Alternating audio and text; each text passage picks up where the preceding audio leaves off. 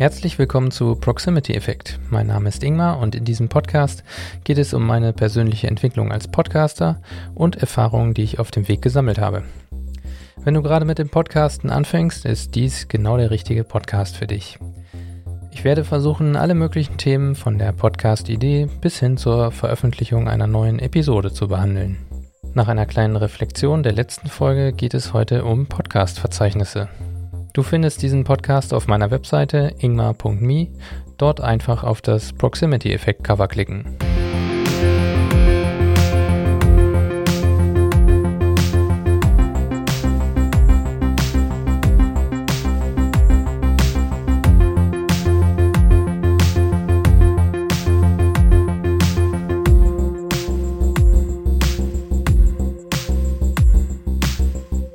Tja, atmen ist gar nicht so einfach und richtig sprechen auch überhaupt nicht.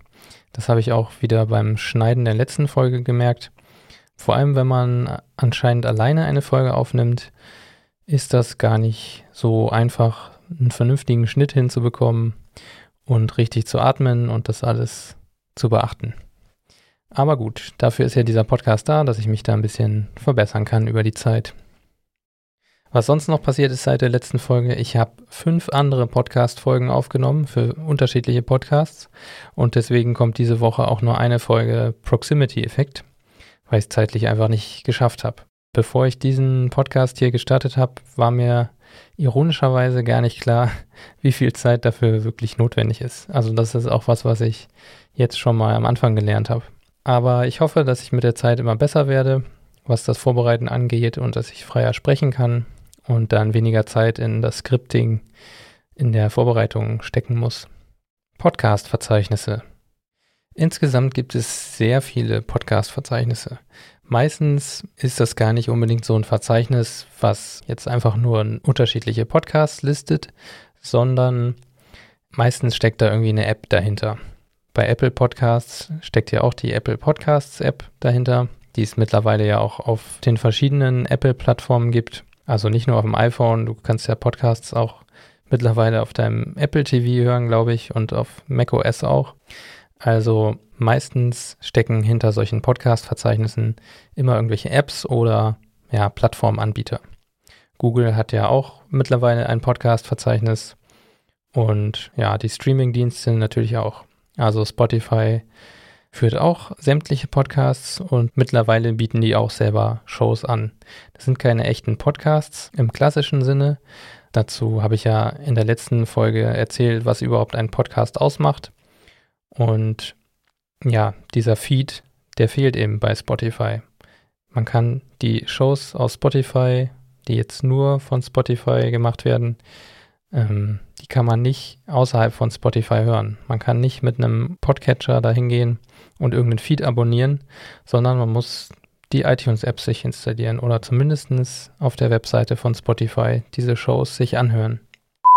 Vergangenheits-Ingmar hier aus der Redaktion. Ich meinte natürlich nicht die iTunes-App, sondern die Spotify-App. Was dann wiederum ein wirklich echtes Podcast-Verzeichnis ist, ist sowas wie Feed, also fyyd.de.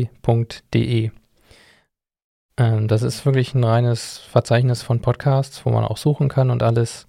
Und da steht jetzt kein, keine App oder kein, kein Streaming-Dienst dahinter. Es gibt natürlich von Feed auch keine App, sondern man hat da nur die Links zu den einzelnen Folgen oder Podcasts und ja, vielleicht kann man auch sich das im Webplayer da direkt anhören, aber es ist jetzt nicht eine App, mit der man verschiedene Podcasts abonnieren kann.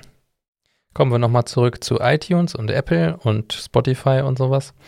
Das hieß ja früher iTunes oder es wurde unter dem iTunes-Namen gestartet. Mittlerweile heißt es Apple Podcasts und das ist ja einfach das größte Verzeichnis von Podcasts. Wahrscheinlich 99 Prozent aller Podcasts, die es gibt, die sind auch irgendwie in iTunes gelistet. Man muss das nicht machen als Podcast, aber dadurch macht man es schon mal wesentlich einfacher, potenziellen Hörern die Möglichkeit zu geben, entdeckt zu werden. Also, dass der Podcast entdeckt wird. Weil natürlich iTunes auch unter anderen Podcasts so ähnliche Podcasts anzeigt und so weiter. Also ein bisschen so der Netzwerkeffekt ist da auch drin.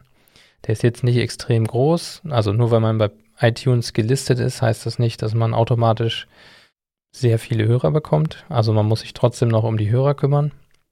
Aber zumindest macht man es seinen Hörern schon mal einfach, diesen Podcast überhaupt irgendwie hören zu können, weil man in diesem Verzeichnis vertreten ist.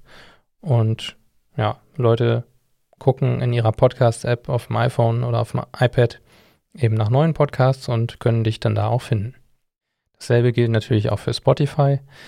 Bei Spotify muss man auch seinen eigenen Podcast einreichen. Zumindest sollte man das tun, damit man den auch da ein bisschen verwalten kann.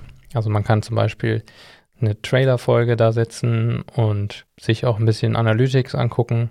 Das kann man übrigens bei äh, Apple Podcasts auch, aber ähm, bei iTunes bzw. Apple Podcasts funktioniert das irgendwie nicht so ganz richtig. Jedenfalls bei meinen Podcasts habe ich da bisher noch keine aussagekräftigen Metriken gesehen.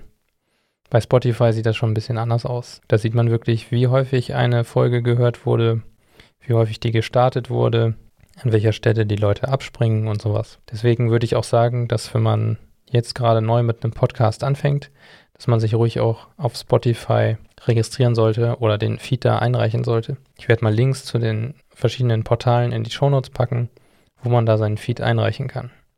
Ich glaube schon, dass in Deutschland auf jeden Fall Apple Podcasts und Spotify die beiden wichtigsten Podcast-Verzeichnisse sind, weil sich zumindest aus dem Apple Podcasts-Verzeichnis auch sämtliche Apps eigentlich bedienen. Also sowas wie Pocket Casts, Overcast, ähm, Castro, alle möglichen Podcast-Apps, die durchsuchen auch das Apple Podcast-Verzeichnis wenn jetzt Leute in ihre Podcast-App gehen und da nach einem Podcast suchen, dann wird meistens auch das iTunes Apple Podcast-Verzeichnis durchsucht. Und ja, Spotify würde ich eben empfehlen, um ein bisschen mehr Reichweite zu bekommen, weil da auch mittlerweile ziemlich viele Hörer, zumindest für meine Shows, herkommen. Das ist gar nicht so unerheblich. Ich weiß, dass die etablierten Podcaster in Deutschland, die schon vor Spotify gepodcastet haben, das Ganze ein bisschen kritisch sehen, eben weil Spotify auch eigene Shows produziert. Aber nun ja, was soll man machen? Die Leute, die schon vor Spotify gepodcastet haben, die haben natürlich auch eine ganz andere Hörerschaft, die schon viel länger dabei ist. Und wenn man jetzt gerade neu anfängt, dann muss man sich das ja erstmal aufbauen. Ich meine, wenn man Hörer über Spotify auch bekommt, dann ist das ja besser, mehr Hörer zu bekommen, als diese Hörer nicht zu haben. Also ja, da scheiden sich so ein bisschen die Geister. Ich bin da ein bisschen neutral, was das angeht. Ich finde das auch nicht ganz unkritisch, dass Spotify versucht, so ein bisschen das nach außen hin auch abzugrenzen. Aber immerhin haben sie noch die Möglichkeit, dass man externe Shows da auch reinkriegen kann. Und Wahrscheinlich wird es auch erstmal so weiterlaufen, weil ja jede externe Show für Spotify gratis Content ist, den sie nicht den Plattenlabels bezahlen müssen. Also für jeden Stream einer, eines Musiktitels zahlt Spotify ja, wenn auch nicht besonders viel, aber sie bezahlen Plattenlabels einen Betrag dafür.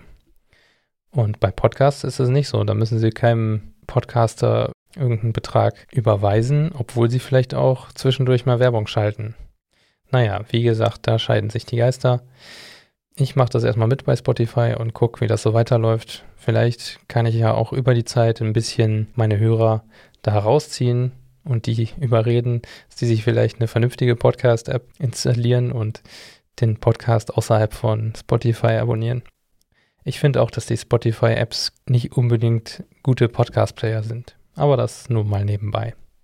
Was bei feed.de auch noch ganz interessant ist, ist die Curation Nullnummern. Das sind alle neun Folgen von deutschen Podcasts, die bei feed.de eingetragen wurden.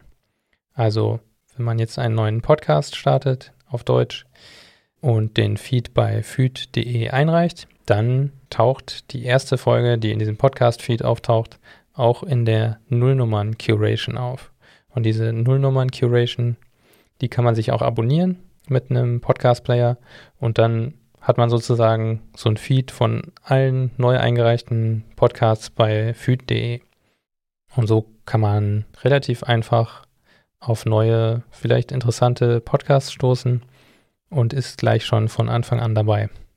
Das Ganze gibt es dann auch nochmal auf Englisch und das nennt sich dann Podcast Pilots. Also es sind alle englischen Podcasts, die bei füd.de eingereicht werden und deren Pilotfolgen sozusagen. Zusammenfassend kann man sagen, die Podcast-Verzeichnisse sind ziemlich wichtig für Podcaster, damit die Hörer den Podcast auch finden, wenn sie ihn in ihrer Podcast-Player-App suchen. Also wenn ich jetzt einem Freund sage, hier hör doch mal Proximity-Effekt und der kennt das schon alles mit den Podcasts, dann tippt er das vielleicht in seinen Podcast-Player ein, in die Suche. Und wenn ich mich nicht in den Podcast-Verzeichnissen registriert habe mit meinem Feed, dann wird er da leider nichts finden. Dann müsste er erst auf meine Webseite und da auf den Abonnieren-Button klicken. Und durch die Podcast-Verzeichnisse taucht man dann schon sozusagen automatisch in der Suche der allermeisten Podcast-Apps auf. In der nächsten Folge geht es um Podcast-Namen, Cover und Musik.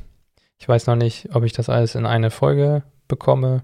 Das werde ich dann beim Vorbereiten merken und eventuell mehrere Folgen dazu machen. Wenn du Fragen, Ergänzungen oder Anregungen für eine zukünftige Folge hast, melde dich gerne über Twitter oder Mastodon. Entsprechende Links findest du auf meiner Webseite ingmar.me oder du schreibst mir eine E-Mail an podcast.ingmar.me. Natürlich würde ich mich sehr freuen, wenn du diesen Podcast abonnierst, eine Rezension bei iTunes da lässt und einer Freundin oder einem Freund davon erzählst. Vielen Dank schon mal dafür, fürs Zuhören und dranbleiben. Bis zum nächsten Mal.